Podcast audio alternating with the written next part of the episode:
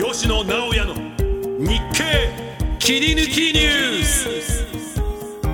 皆さんこんにちは。日本経済新聞の吉野直哉です。こんにちは。アシスタントの川口真理奈です。さて吉野さん。夏の甲子園大会神奈川の慶応高校。107年ぶりに優勝ということですね。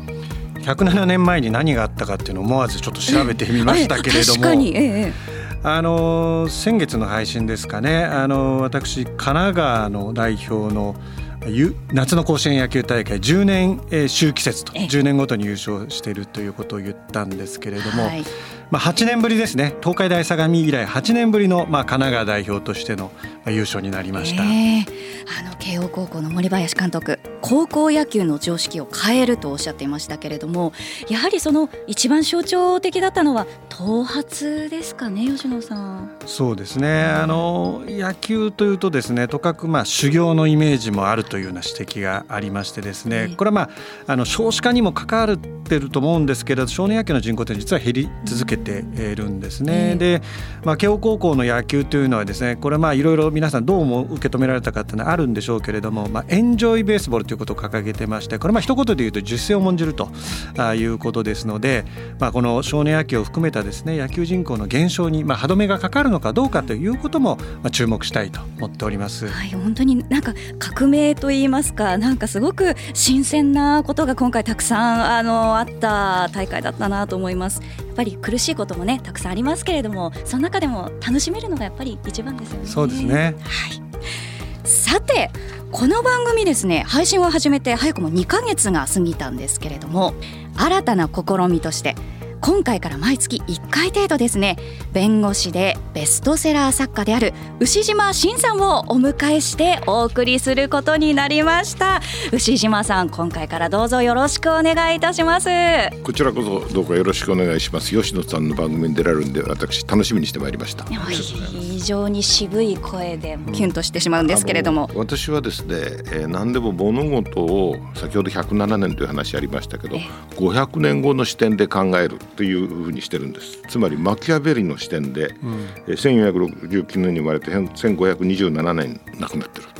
織田信長が1534年。そうすると目の前のことがそぎ落とされて本質が明らかになってくる。と、こういう思いでおります、うん、作家でもありますから人間の本質500年後も変わらないというふうに思っておりますもうたくさんお話聞けるのが楽しみです、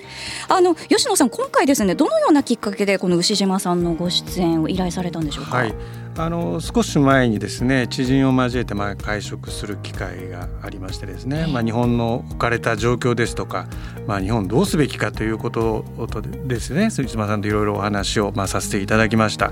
まあ、牛島さんの専門とですね私の専門というのはまあ重なっておりませんのでむしろそれがですねシンクロナイズされてですね、まあ、幅広くいろんな領域について語れるんじゃないかと思いましてあのお声をかけさせていただきました。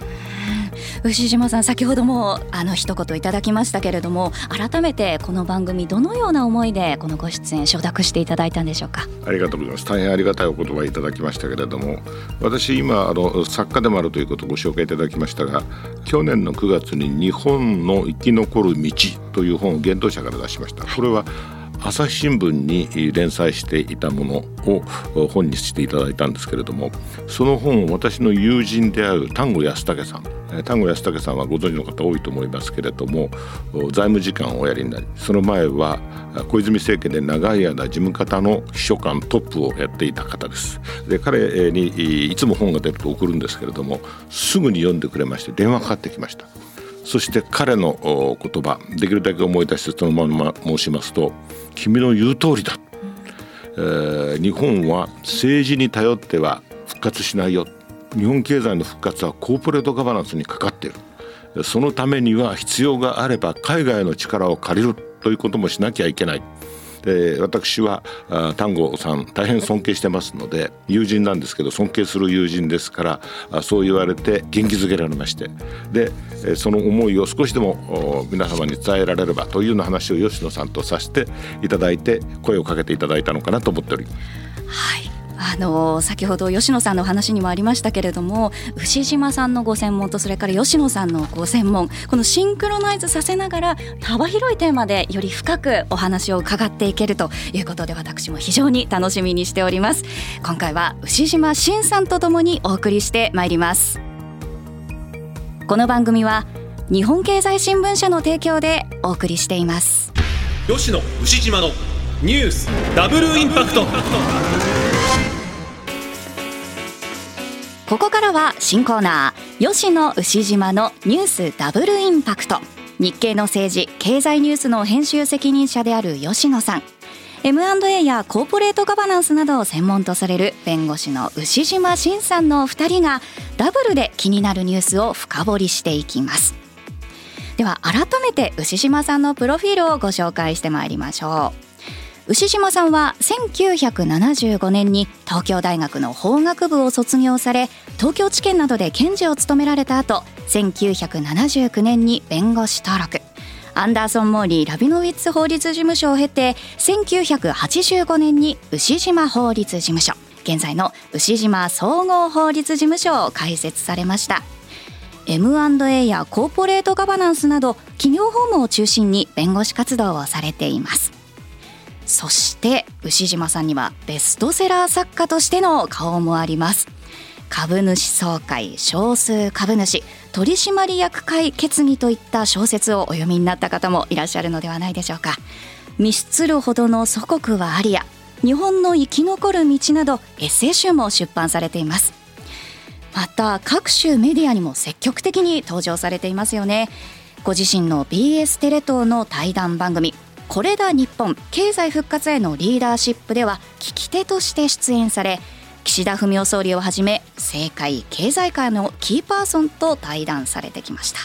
また東京広島県人会の会長をされていて小中高を過ごしたふるさと広島への熱い思いもお持ちという牛島さんです。そんな牛島さんと今回はお送りしてまいります。さあではまず早速ですけれどもここに来て大きなニュースが立て続けに飛び込んできています。まず吉野さん一番気になっているニュース何でしょうか？はい。東京電力福島第一原子力発電所の事故から12年を終えてですね、はい、原発処理水の放出が24日からまあ始まりましたね、はい、牛島さんはこれどう見てますか？当然のことだと思ってます。岸田さんは当然の決決断を下されたなと思ってます、うんうん。あのまあ、中国はですね、えーまあ、日本の水産物輸入をこう全面停止したりですね、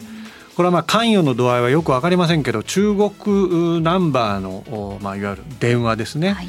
まあ、いろんな抗議苦情、まあ、我々から見たまあ嫌がらせの電話がですねいわゆるその福島県内にとどまらずいろんなところの飲食店などにですねかかってきてると、まあ、こういった事情があるんですけどこの辺もどう島さん見てらっしゃいますか？この中国は中国なりの理由があって輸入禁止措置を取られたしまた中国の方々はそれなりの理由でおやりだったと思います。しかし我々はあそれに対しては当然抗議すべきだと思いますし、必要があれば国際的な解決ルートも探るべきだと思います。我々のサイドでやるべきことをきちんとやる、特に私が重要だと思うのは漁業者への被害ですね。漁業者の被害を国がどこまで保障すべくするのか、うんはい、それがもあ一番大きな問題だというふうに感じております。なるほど。あのまあ、国際原子力機関 IAE はですね、まあ、処理水が国際的な安全基準に合致すると、まあ、結論付けてますね、まあ、中国はですねそういった国際的ないわゆる認証承認そういうものを全く無視してですね、まあ、反対ありきと。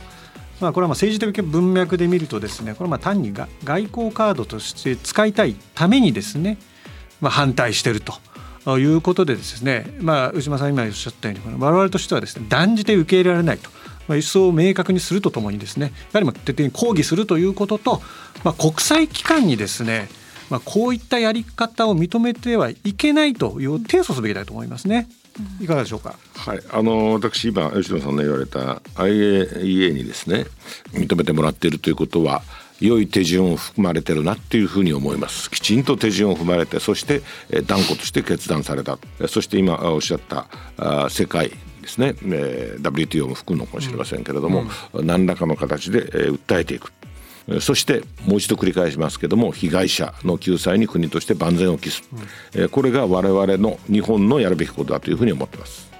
あの牛島さんがおっしゃっていたその、まあ、もちろん中国の姿勢なんかもあの注視していかなければいけないですけれども日本は日本でしっかりやるべきことをやっていくっていう姿勢を貫く。そういったところ、はい、はい、しっかりあのこの後も注視していかなきゃいけないなと感じます。そしてですねもう一つワグネルの創設者のプリゴジン氏が乗った飛行機が墜落したというニュースも吉野さん衝撃でしたね。衝撃的といえば衝撃的なんですけど、ああやっぱりこう来たかとい。うのも率直な思いですね。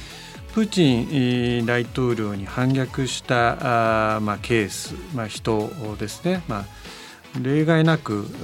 なんとなくこう不幸な目に遭ってきてますよね、はい、関与の度合いというのは立証されてませんけれどもやはりまあ各種報道を見るとですね、まあ、プーチン氏の関与というのはこれまでまああったというような見方がまあ多いと思いますね。うん、今回もその文脈というとですね、まあ、反逆者を暗殺すると。まあ一言ちょっと説明しますとプリコジン氏というのはですねこのワグネルというです、民間軍事会社ですけれどもずっとそのウクライナあの侵略を最前線で担ってきたんですけれども、まあ、言ってみれば軍の派閥争いでですね、まあ、モスクワに進撃するということで、まあ、世界的にはこれかなり衝撃でプーチン体制これ巣は揺らぐのかという話がですね、まあ、ほんの数か月前にあってこれプリコジン氏大丈夫なのかなと。お隣のベルラル市にですねこう身を寄せるということになったんですけど飛行機で行き来してましたよね、はい、でこれはもう完全にプリゴジン氏はもうプーチン氏何とも思ってなかったということなんですけどやはりプーチン氏はそこを恐怖だと思ったんですね、まあ、恐怖と思ったからそれをもう暗殺したのかどうかというのは真偽は分かりませんけれどもバイデン大統領はプーチン氏の関与の可能性のことを指摘しますのでこの恐怖政治ですね。これについて牛島さんはいかがお考えでしょうか？このプリコジン氏がですね誰に殺されたのかこれ私などに分かるはずがないんですがただ独裁者一般論になりますかねというのはそういうものだと思います。雨でダメなら無知最高最大の無知は殺すということになる。そういうものだというふうに思います。むしろ私がですね今吉野さんの話にも出ましたけどもプリコジン氏は自分の未来をどういうふうに思い描いていたか考えていたかだからああいう行動に出たかそのことが不思議でなりません。この結果は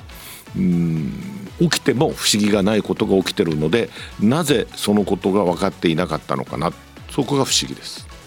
なるほど。まあ賭けに出て多分あのまま一気にプーチン体制を反逆でですね倒すかもしくはプーチン氏にですねもう全権軍の全権を掌握するというところの2つに行き着かないとですね今宇島さんがおっしゃったようにですねこういった結末の可能性蓋然性というのはかなり高かったというのは、まあ、あの時点でもしかしたら分かってたかもしれないんですね。で私はちょっと文脈違いますけれどもそのプーチン氏がロシア、えー、プーチン氏がですねウクライナを侵略した時にですこういったコラム書いたんですねプーチン氏の終わりの始まりだとそういった意味で言うとですねウクライナを侵略したその先のプーチン氏の未来へというのはですね私はもうそんなに希望持てない。当たり前の話ですけど希望を持ってもらったら困るんですけれどもそういった意味で言うとですねこの独裁者の手法は分かりますけど末路ということもですね注目したいんですけどこれいかがですか？いやお気持ちは私も同じところがあるんですが私は独裁政治は簡単に崩壊しないと思ってます。独裁政治に例えるのは変かもしれませんが例えば我々の歴史でも江戸時代に丸々の改革三角三角の改革といって何回も何回も改革があってそしてついに崩壊した、まあ、それもあの黒船が来て崩壊した。したがって私は独裁体制というものは簡単に崩壊するものではないというふうに思ってます。なぜならば、えー、もし独裁体制が崩壊するということになれば独裁体制ですから崩壊する時には独裁者が死ぬことになる可能性が高い。したがってどんな方法を使ってでも崩壊を防ぐ。ですからこれが終わりの始まりだというふうに考える考え方あると思いますけれどもでもいつ終わるのか、うん、そして彼の自然死以外で終わるのか。私はプーチン氏はロシアの方ですからスターリンが1953年に自然に亡くなった、まあ、少なくともそういうふうに見える、えー、そのことを思い出しました。それではここからは牛島さんが選ばれたニュース3本をお伝えしていきます。まずはこちら。中国電力カルテル。株主が当時の役員19人を提訴へ。中国電力の企業向け電力供給をめぐるカルテル問題で株主20人が当時の取締役19人に損害賠償を求めて提訴すると弁護団が発表しました。中国電力は3日に清水前会長滝本前社長渡辺元副社長の3人を提訴すると発表していますが株主は当時の役員22人全員を訴えるよう求めていて残り全員について株主代表訴訟に踏み切ることになりました。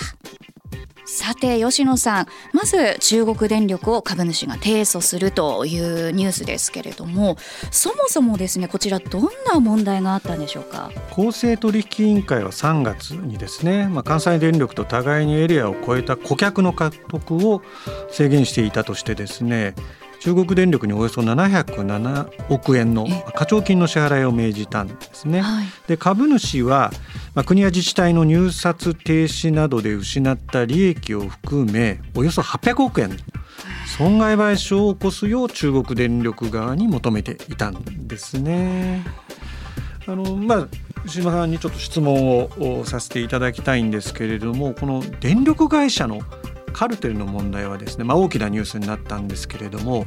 電力会社のガバナンスに構造的な問題があるとお考えでしょうか？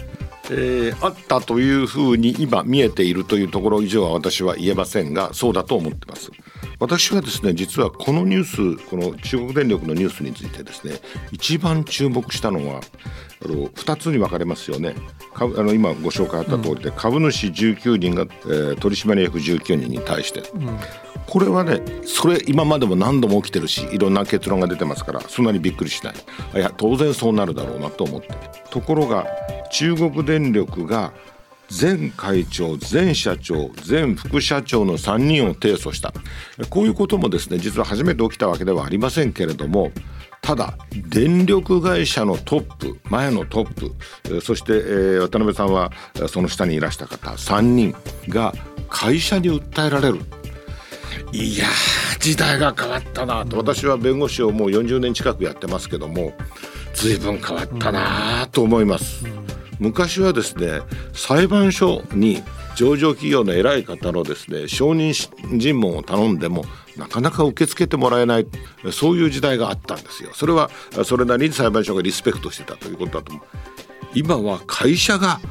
前のトップを訴える。当然のことが起きてるといえばそうなんですが今弱の感っていうんでしょうかね、うん、えー、あのそういう気がいたしました。平気物語じゃないですけど、うん、はい、損害賠償額はですね800億円とまあ途方もない、えー、まあ額なんですけど国内の株主の訴訟でですね巨額な賠償がまあ旧刑事にまあ課された例っていうのはですねこれまでもあったのでしょうか？えあります。13兆円。これ東電東京電力ですよね、現在控訴されてますからまだ結論が出てるわけではありません。それからオリンパスでは594億円。3人の取締役ですね。それからもうずいぶん昔になりますが大和銀行829億円。で、これは最終的にはですね確かあの、もっと少ない金額で終わったと思いますけれども仮執行宣言といいましてですね一審の判決といえどもとにかくすぐに実行して執行していいよという仮執行宣言というのがついてましたからそれを差し止めるまあ待ってくれということで止めるためだけに8億3000万円をですね、えー、供託しなきゃ取締役の側ですね供託ししなきゃいけなかったという経緯がございますのでこれ少しですねあの法律家臭い言い方をしますけども経営者はですね広い裁量を持ってやるし、えー、経営するのは当然です。総合的だし、えー、迅速だし、えー、なかなか微妙な判断だし。でそれについては経営者は広い裁量を持っていていいよっていうのが裁判所の基本的な立場ばです。ね、えー、これを経営判断の原則という言い方しますけれども。しかしですね先ほど吉野さんおっしゃったようにこれ独占禁止法違反ですよ、うん、違法行為はですねその広いサイロの中に入らない、うん、入るはずがないですよね。したがってこういうことになった。ですからまあ大きな金額といえば13兆円というものすら出てる、うん、ということがお答えです。役員のその損害賠償の巨額化というこの流れなんですけれどもこれはやっぱ避けられないですかね。でしょうねあの扱っている金額が大きいですから特にまあ東電の場合はあの極めて大きいですから避けられないだろうと思います。ただ実際にですねどれだけの責任を負うのかということになると今は保険が発達していますからよほど悪いことをしたのでなければ2年分の報酬あるいは4年分の報酬額に厳縮されはいたします。金額があまりに途方もなく大きすぎてですねなんかもう遠いニュースのように聞こえてしまうんですけれどもやはりまあ電力会社のあのニュースですからもちろん私たちの生活にも、ね、密接に関わっているものですのので今後もどのような動きになっていくか注目していきたいと思います。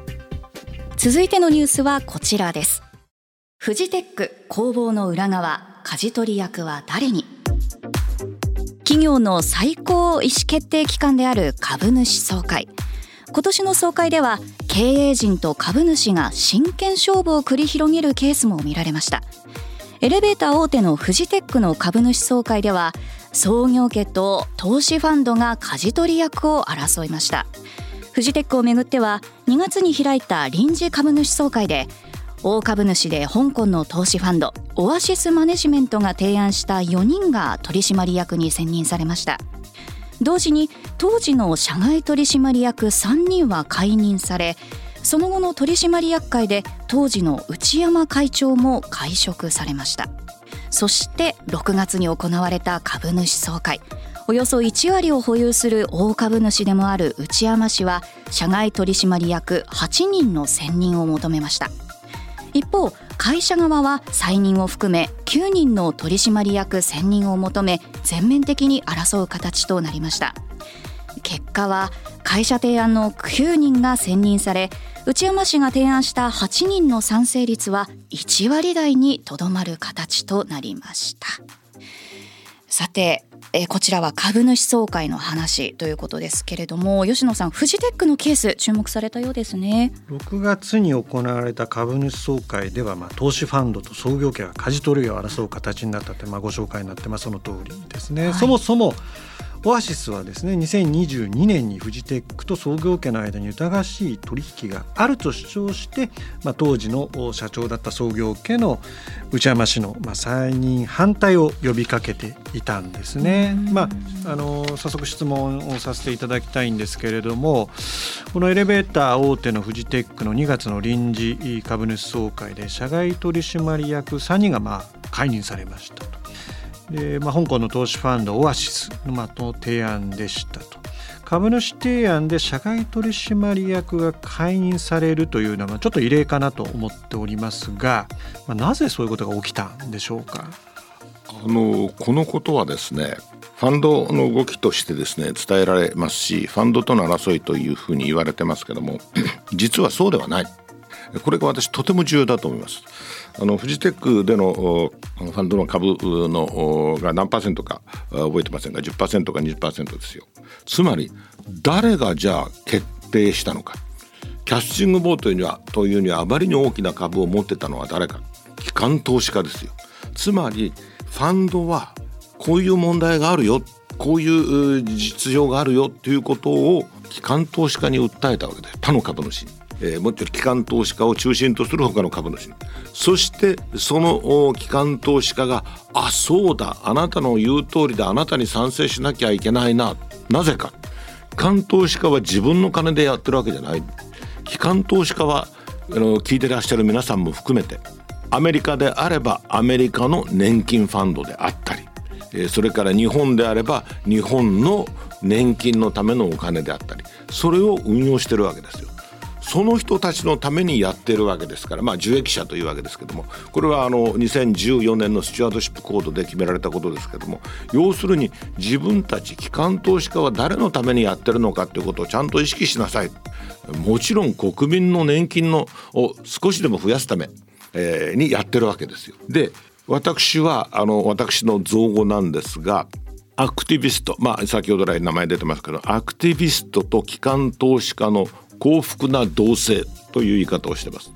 この同性の手前までは分かっていただけると思う、うん、今申しました通りアクティビストがいくら動いてもですね過半数を持つなんてことはないわけですから、うん。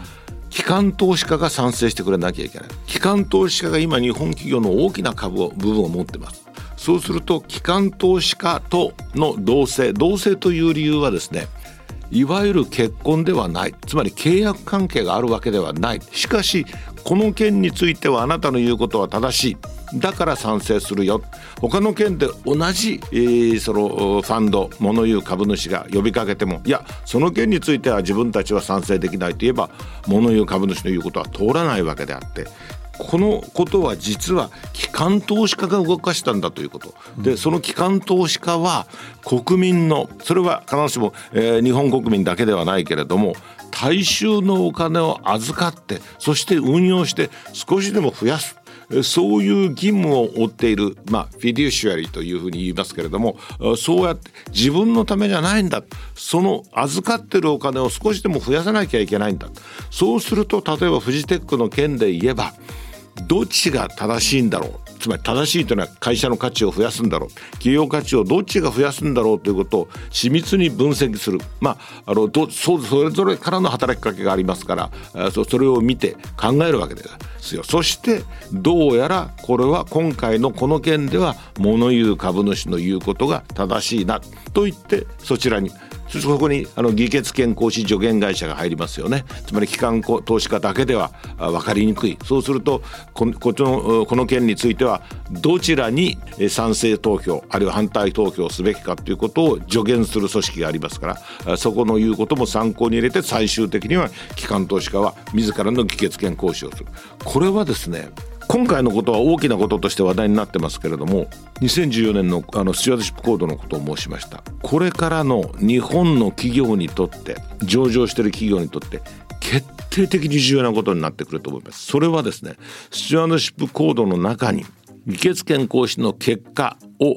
発表しろ公表しろと開示しろというだけではなくですね追加的にですね重要な議案についてはその理由も言えということになっていてこれは日経の記事にもありましたけれども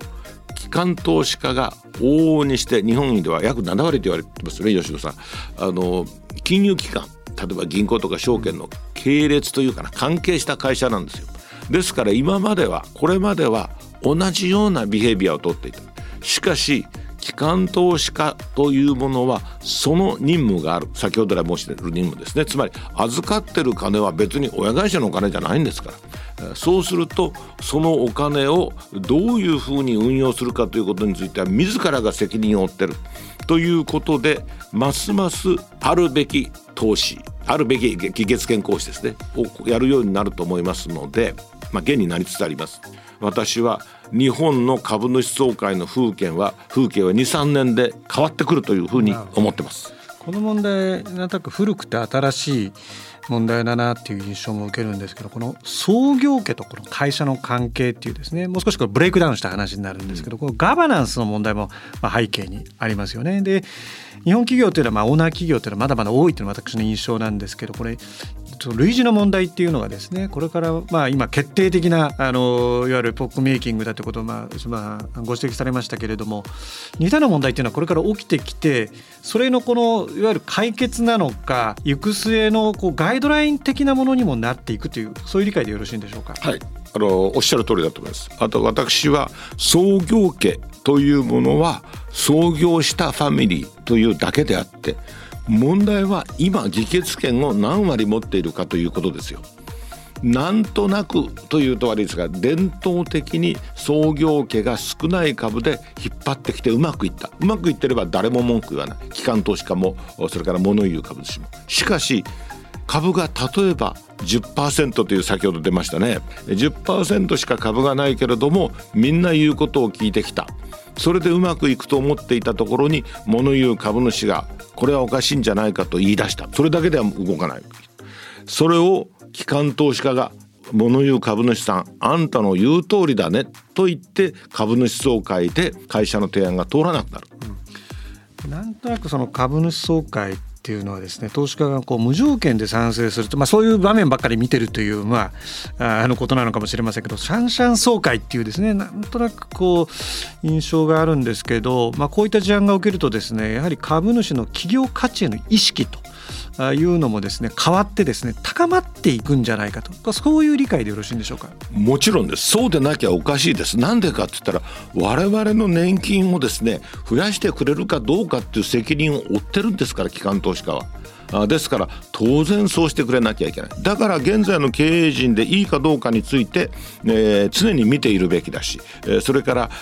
物言う株主が何か言った時にはそれに対して真剣に対応する。取るに足らなければそうはしませんということを言う。ただ元は国民の年金基金とかですねそういった広く年金だけにかかりません。あのいろんな将来のためのお金を預かってるんですから預かってる人とのしての責任があるわけですよ。先ほどのニュースといい今回のニュースといい本当にさまざまな変化が今起きている最中なんですね。本当にそういった変化が良い方向に向かっていってほしいなと思います。続いてのニュースはこちらです。東芝国内連合が TOB2 兆円で非公開化。投資ファンドの JIP 日本産業パートナーズなど国内連合による東芝への TOB 株式公開買い付けが今月8日から始まりました。成立すれば年内にも上場廃止となり74年間の上場の歴史に幕を閉じます。東芝をめぐっては過去の危機を乗り切るため複数の海外ファンドを対象とする増資を実施。経営に介入する傾向のある物言う株主が株式の3割を保有し経営判断が混乱してきました。さあ吉野さんこの東芝と言いますと日本を代表する企業かと思うんですけれどもなぜこのような事態となったんでしょうか？東芝は2015年にまあ不正会計問題が表面化しましたね、はい、でアメリカの原発子会社でのまあ巨額損失も加わってですね、まあ、経営危機にまあ陥ったんですね。で2年連続の債務超過を回避するために2017年に6000億円のまあ増資をしましたと。複数のアクティビスト物言う株主が株主となってですね、まあ、そこまではあそれで、えー、一つあるんですけれどもその株主の意向でですね、まあ、経営戦略がまあ左右される状況が続いていたということなんですけれども。早速牛島さんに質問なんですが東芝の経営陣はですね、えー、上場廃止になったとしても会社経営の上でメリットがあるということを考えたということですか？はいその通りだと思います。で私は現に大いにメリットがあるし私はですね、えー、東芝は復活するだろうと思ってます。そして東芝が復活するということは日本経済が復活するということの象徴になるのではないかという強い期待感を持ってます。まあ、複雑な株主構成で、まあ、経営が混乱していたように見受けられるんですけれどもそれはそういうことなんですか？えそれはですね表面はそうですが私なりに申しますとですね複雑な株主構成なのはどこの会社もそうであって例えば3割と先ほど出ましたねアクティビストの物言う株主の株。7割の株主が支持してくれていれば別になんてことないんですよ。ですから私は何が足りなかったのかというと経営陣に対する株主の信頼が足りなかった、うん、で経営陣が株主に信頼されていなければ当然迷走する、うん、あるいは場合によって辞めざるを得なくなる。クビになる、うん、こういうことが起きるそれが株式会社の良さであるというふうに思ってますからですから私は経営判断が混乱したということ自体が経営陣としてリーダーシップを取ることができなかったんだなというふうに見てます。うん物を言う株主の介入をですね、まあ、避けようとしてですね今後も同じような事例というのは日本企業に起きていくんでしょうか？えー、答えはイエスだと思います。起きてくると思います。そして私はその介入という言葉自体がですね先ほどの創業家ではありませんけれども現在の経営を牛耳っている側のものの見方を示していると思います。経営への介入。これはですね株式会社は誰のためにあるのかっていう議論に直結すると思います。株式会社は誰のためにあるのか。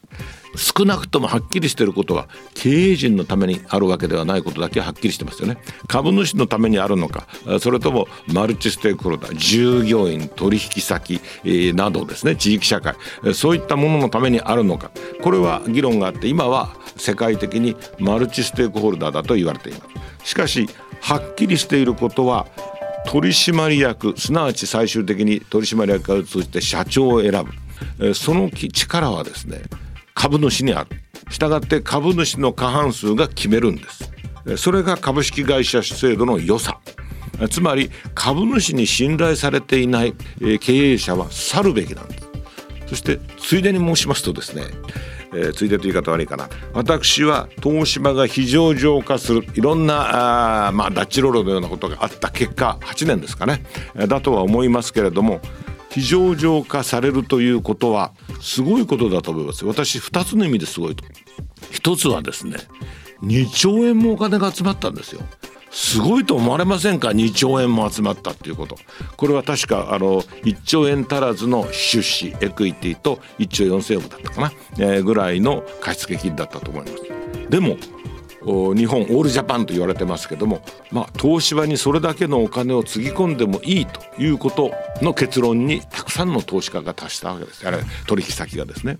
そして2つ目に重要なことというのはですねとにかくこの社今の社長さんにやらしてみようじゃないかと。いうことだと私は思いますしかしお金を出した人たちはきっちりとガバナンスあるいはそれ以上に、え、監視監督すると思いますから私は今の社長さんが引っ張っていってうまくいく、えー、まあ大変結構だしそうでないとしても、えー、非上場会社になっていますから次の素晴らしい社長さんを見つけてくるに違いないと思います。いずれにしても東芝という会社の経営はですね会社というものは私はたくさんの会社見てきましたけども、まあ、横で見た弁護士ですからね。横で見ただけですけども経営者次第なんですよ。経営者が良ければ従業員は一生懸命やる気になる。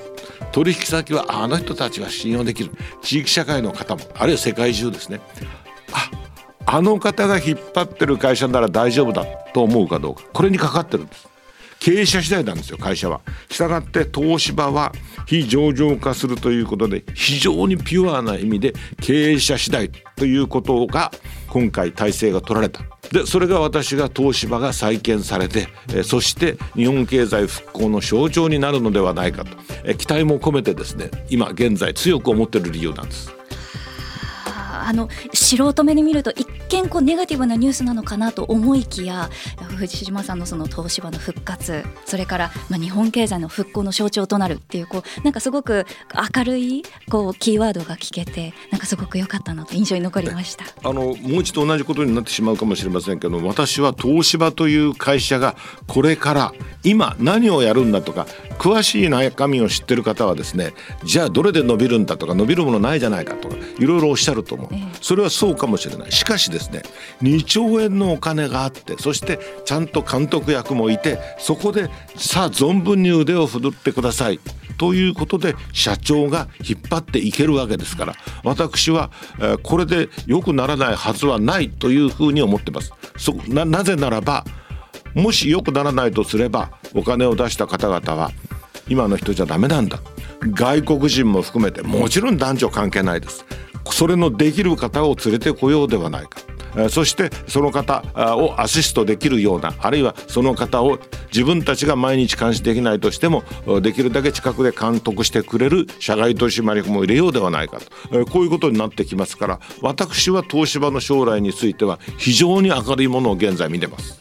はいありがとうございます。ということでここまでですね、えー、牛島さんに選んでいただきましたニュース3本お送りしてまいりました。たっぷり幅広くお話を伺えて本当に私も非常に楽しかったです。牛島慎さんとお伝えしました。牛島さんありがとうございました。ありがとうございました。ありがとうございました。さてエンディングです。新コーナーニュースダブルインパクトとお送りしてきましたがいかがでしたか？いやもうぷりいろんなお話が聞けてその一つのニュースで一つのジャンルにかかわらずあここがこんな風につながっていくんだなってどんどん枝分かれしていろんなお話が聞けたってすごく贅沢な時間だったなと個人的に思いましたあの牛島さんにお声かけした一つの理由はですね今日何度もキーワードに出てきましたけど、まあ、企業統治。はい企業統治を改革することがですね、まあ、日本経済の成長につながると、まあ、シンプルに言うと私はそういうふうな理解をしてるんですね。で今回あの実際のニュースでですねニュースの問題点もさることながらじゃあどうすればいいかというこれ横串で言うとですね結局のところこの統治改革企業の統治改革をどう進めていくかということがですね企業の整数に関わってくるとまあ、いうことを改めて私は確認したんですけれども、牛島さんこんな感想でよろしいでしょうか？とんでもありません。ありがとうございます。あの吉野さんのおかげでですね、相当好きなことを喋らせていただけて大変嬉しかったです。あの冒頭に申しましたけども、私の友人の単語、まああの友人なんで単語と言うんですけども、単語さんがですね言われた中の一番重要なことはやはりコーポレートガバナンスしかないんだ。必要があったら海外の力を借りてもいいんだ。政治頼みではダメだよそうするとですね私は最後の東芝の例というのは日本経済が復活へ向かってる素晴らしい例だと今の時点で思います。やっぱり経済の持続可能な成長っていうのは民間企業がですねやはり元気でなければですねそれは持続可能な成長につながっていけないじゃあその持続可能な成長って何だと解きほぐしていくとですね結局そういうところにつながるんではないかというふうに思っております。はい。今回から毎月1回程度ですね。このように牛島信さんをお迎えしてお話を伺ってまいります。今後ともどうぞよろしくお願いいたします。よろしくお願いいたします。吉野直也の日経切り抜きニュース。この番組は Apple Podcast や Spotify をはじめ各種ポッドキャストサービスで配信しています。最新の配信を聞き逃さないためにも番組のフォローをお願いしますまた番組を聞いて元気になったためになったという方は番組の評価とフォローをお願いします。それでは皆さんまた来週お会いしましょう。吉野直也と。川口まりなでした。この番組は日本経済新聞社の提供でお送りしました。